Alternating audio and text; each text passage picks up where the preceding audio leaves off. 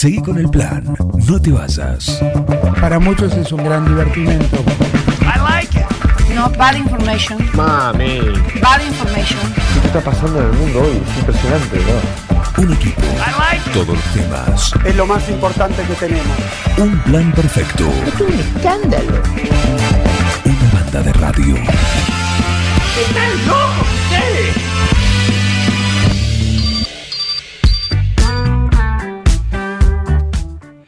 Seguimos acá en un plan perfecto en esta linda mañana y lo tenemos a Nacho Palacios porque hoy nos toca jugar. ¿A qué? A esta sección, a este juego radial que tenemos que se llama Si yo fuera intendente, en el cual participan eh, Nacho Palacios, María José Gentile, el Tete Naudín y el Grillo Rodríguez. El viernes va a estar el Grillo Rodríguez con nosotros con esto, así que hoy le toca a él, a Nacho Palacios, así que le damos la bienvenida. ¿Cómo andás? Buen día, Juan. Muy bien, muchas gracias, como Muy bien. siempre, por este espacio. Muy bien, decías, hoy es el día del empleado municipal. Hoy es el Día del Empleo Municipal, así que aprovecho a saludar a, a todos los compañeros municipales que, que me ha tocado trabajar a la par de ellos y, y que la verdad son los verdaderos artífices de que 9 de julio funcione, que todos los días a la mañana tengamos una ciudad limpia, ordenada, que, que se trabaje y muchas veces se, se los castiga, muchas veces se discute su pago, pero que son la verdad lo- los, verdaderos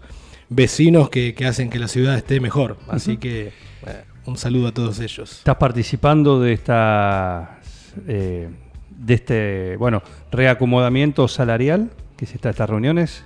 Eh, nosotros... Desde el eh, Consejo Deliberante me Sí, refiero, ¿no? el Consejo Liberante hay una mesa del salario que, que participamos, que se está realizando una vez por mes. Hoy, hoy el trabajo que está teniendo esta mesa tiene que ver área por área, ver las dificultades que se tienen, eh, los distintos reclamos que, se, que, que los distintos empleados tienen con, con sus superiores por, por, por distintos temas, ¿no? Desde, desde las condiciones de trabajo, desde algún conflicto particular. Y obviamente el tema, el tema salarial, que, que es el que más preocupa. Nosotros del bloque de, de la Unión Cívica Radical estamos realizando reuniones con los distintos sindicatos, ya nos juntamos con ATE, con el sindicato municipal y en estos días con UPCN, donde le estamos planteando nuestro parecer y más que todo estamos escuchando cuál es la mirada hacia adelante, obviamente cómo terminar el año para que el salario municipal no, no pierda contra la inflación, un salario que obviamente viene de atrás y que a todos nos pasa por una inflación que viene muy rápido, muy, muy veloz. Y obviamente ya pensando el presupuesto del año que viene, que todavía el intendente no lo presentó, lo tiene que presentar en este mes. Eh, se presentan siempre a fin de octubre. Octubre en general, ¿no? Claro, pidió prórroga, es su prórroga legal, así que antes del, del, 30 y, del 30 de noviembre tiene que hacer la presentación del presupuesto legalmente el intendente. Eh, así que lo estamos esperando para poder leerlo bien y obviamente el impacto que va a tener en el salario municipal, donde ahí eh, se ponen las metas para el año que viene eh, de cuánto va a ser y también obviamente los aumentos en las tasas municipales, que es otro tema importante a ver y a estudiar porque claramente con nosotros aumentamos las tasas a principio de año en un 50%, hoy la inflación es mucho más, ahora el intendente nos manifestó que va a tomar una decisión que va a aumentar por decreto un 20% más las tasas, que, que lo permite la ordenanza que hemos aprobado, y, y veremos para el año que viene, eh, porque uno entiende por un lado el ajustado presupuesto municipal, insisto, con una inflación muy fuerte, pero a la vez el ajustado bolsillo de los contribuyentes. Entonces, cómo poder llegar a un equilibrio, que a veces es difícil, Sí. pero que obviamente por eso hay que agarrarlo con responsabilidad, porque tenemos en eso los aumentos salariales, prestar bien los servicios y el bolsillo del contribuyente. Eh, a vos te tocó ser parte de un gobierno municipal en su momento con Walter Batistela. Tenés chances de, eh, de serlo nuevamente. Quizás si, si sos uno de los contendientes con más chances para, para llegar al, municipio el año que viene. Eh, teniendo esa experiencia, teniendo eh, este en el medio y teniendo la posibilidad de estar ahora, justamente, eventualmente el año que viene, eh, a cargo del municipio, ¿cómo, cómo balancear esa necesidad entre el municipio que preste servicio a través de sus empleados y bueno, no seguir aumentando una, una planta que ya está, tengo entendido que sobredimensionada. Sí, sí, sí, lo- los números, la verdad, de la planta, uno cree para los servicios que presta 9 de julio, está bien.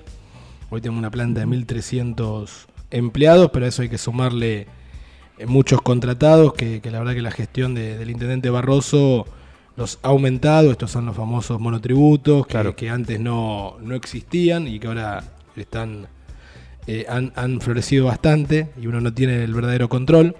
Eh, pero yo creo, eh, lo hemos hablado alguna vez en, en esta charla y me parece que es un tema para profundizar, la política de recursos humanos, que, nosotros entendemos que, que no hay una política adecuada. Eh, 9 de julio sigue manteniendo la misma oficina de recursos humanos que hace 40 años, una oficina donde se encarga básicamente en, en el fichaje diario del empleado y en hacer los trámites administrativos ante cualquier eventualidad del empleado, sea, por un accidente laboral, sea para los trámites jubilatorios, etcétera, y que si uno ve cualquier empresa de dimensiones como la del municipio eh, y más un municipio donde básicamente presta servicios, o sea, eh, por eso tenemos cerca del 70% de nuestro presupuesto en personal.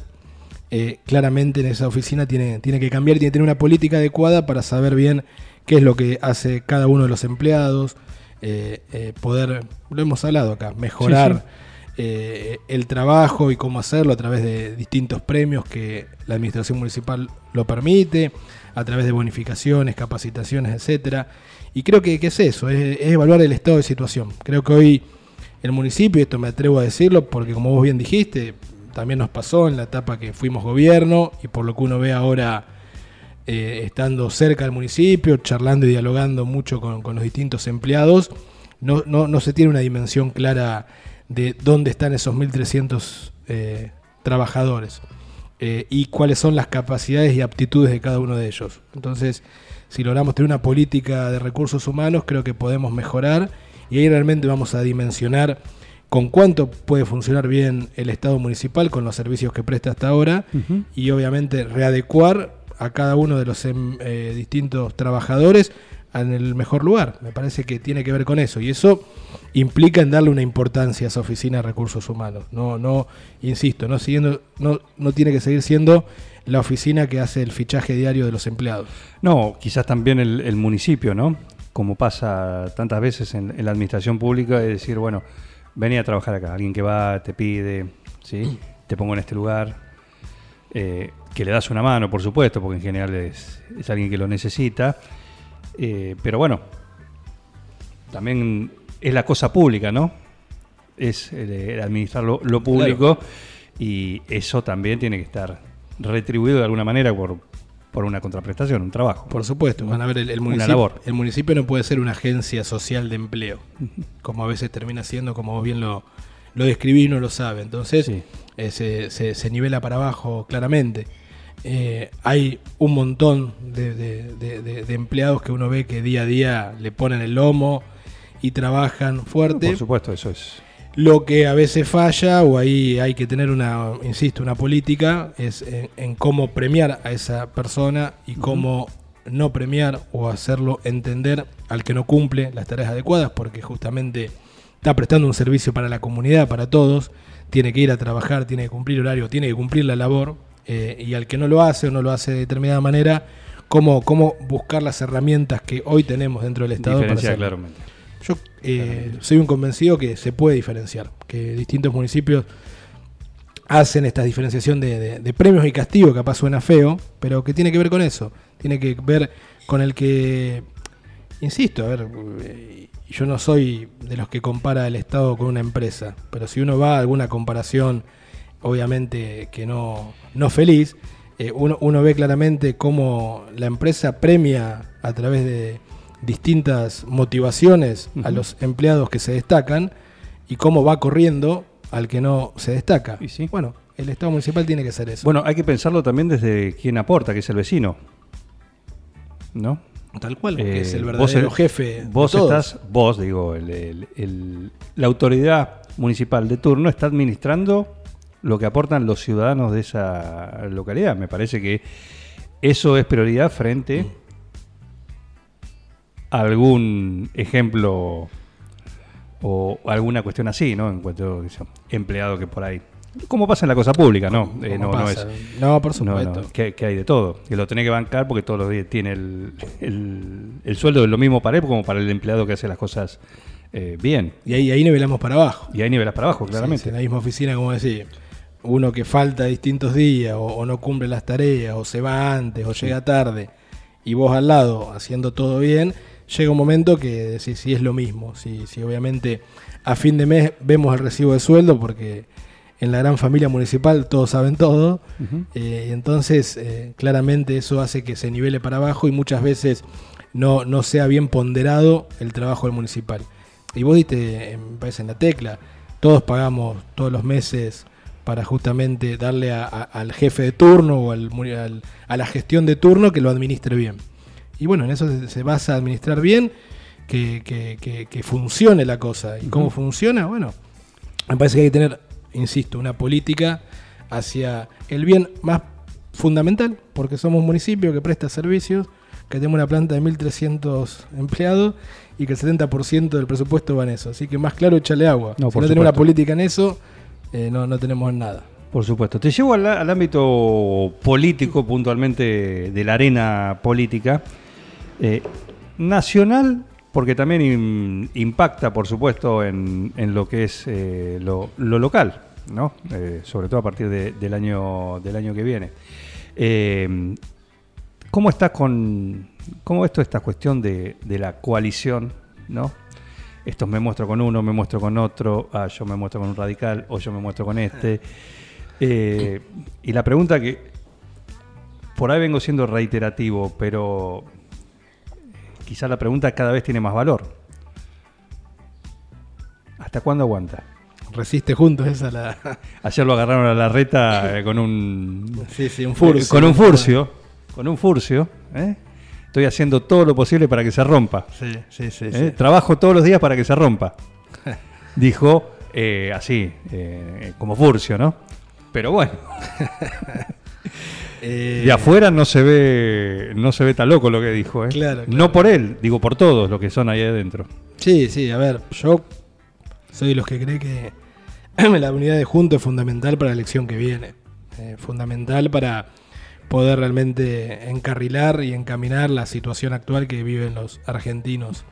Entonces, si, si no hay un juntos eh, competitivo en lo electoral y con un programa de gobierno para saber qué hace después, creo que eh, vamos camino a un, a un fracaso nuevamente que, que la sociedad no lo va a permitir o no, no se puede permitir más, porque eh, nivelamos cada vez para, para abajo. Mira, ayer charlando justamente con un, con un vecino en la calle que hablábamos un poco de esta situación y de, de- de a quién votar y, y de todo, yo le decía, nosotros pasamos, primero votábamos obviamente al que nos gustaba, después votábamos al menos malo. Eh, después votábamos a ver para que no gane el otro, ahora ya no sabemos a quién votar, o sea, vamos cada vez... Ahora no sabemos si votamos. Claro, ahora no sabemos si votamos. Entonces, eh, eso es la, la verdad un poco la crisis que, que- que se vive, que, que el ciudadano claramente está enojado y, y- y pone a todos en el mismo lugar. Vuelvo. Creo que juntos, sin juntos, no hay, no hay alternancia de poder, que es lo que necesitamos en el 2023. Las tensiones son claras, son fuertes. Hoy va a haber una reunión de la mesa de juntos. por Ahora se están sabemos. uniendo. Exacto, Sí. que creo que tiende a poder bajar un poco estas tensiones que, que son muy fuertes y que no, no benefician ni contribuyen a tener la claridad en un momento tan complejo para los ciudadanos. Me parece que si uno ve estas distintas peleas eh, en, en- en los medios, eh, hace o genera que haya más descreimiento. Y obviamente tensa juntos hasta un nivel que, como bien lo decís, uno no sabe hasta dónde puede llegar. Yo creo que está asegurada la unidad de juntos con estas tensiones. Eh, claramente si hoy podemos ya resolver si va a haber paso, bueno, nos va a permitir enfrentar dentro de Juntos, por lo menos a la Unión Cívica Radical, que, que el Pero partido que yo represento. Bueno, por eso, por eso, pero hasta hace una semana estábamos en la discusión si las eliminaban, no las eliminaban. Claro. Eh, bien, las mismas Sí, sí, tensiones sí. de- de- del gobierno, que hay sectores que las quieren sacar, eh, sectores que no. Me parece si, si una vez esto ya se vislumbra cómo va a ser el calendario electoral, va a permitir bajar las tensiones porque claramente quien quiere competir puede resolverlo.